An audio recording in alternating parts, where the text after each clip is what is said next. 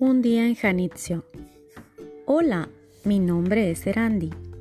Vivo con mi familia en Janitzio, una isla que está en medio del lago de Pátzcuaro, en el estado de Michoacán. Es un lugar muy bonito. Aquí hablamos dos idiomas, purépecha y español. Mi nana Keri, es decir, mi abuelita, me ha contado que nuestro pueblo es de hace muchísimos años. Por eso, aunque ahora también hablamos español, seguimos usando nuestra lengua materna.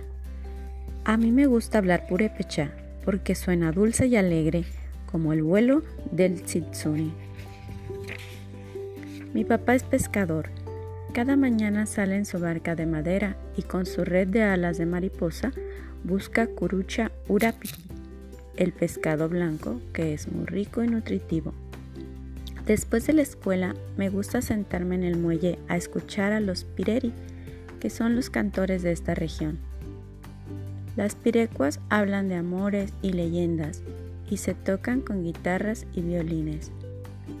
Al caer la tarde, cuando las garzas blancas llegan a dormir a los árboles de la isla, es hora de ir a casa a cenar. Mi mamá prepara corundas, que son un tipo de tamales en forma de triángulo y se comen con crema y salsa.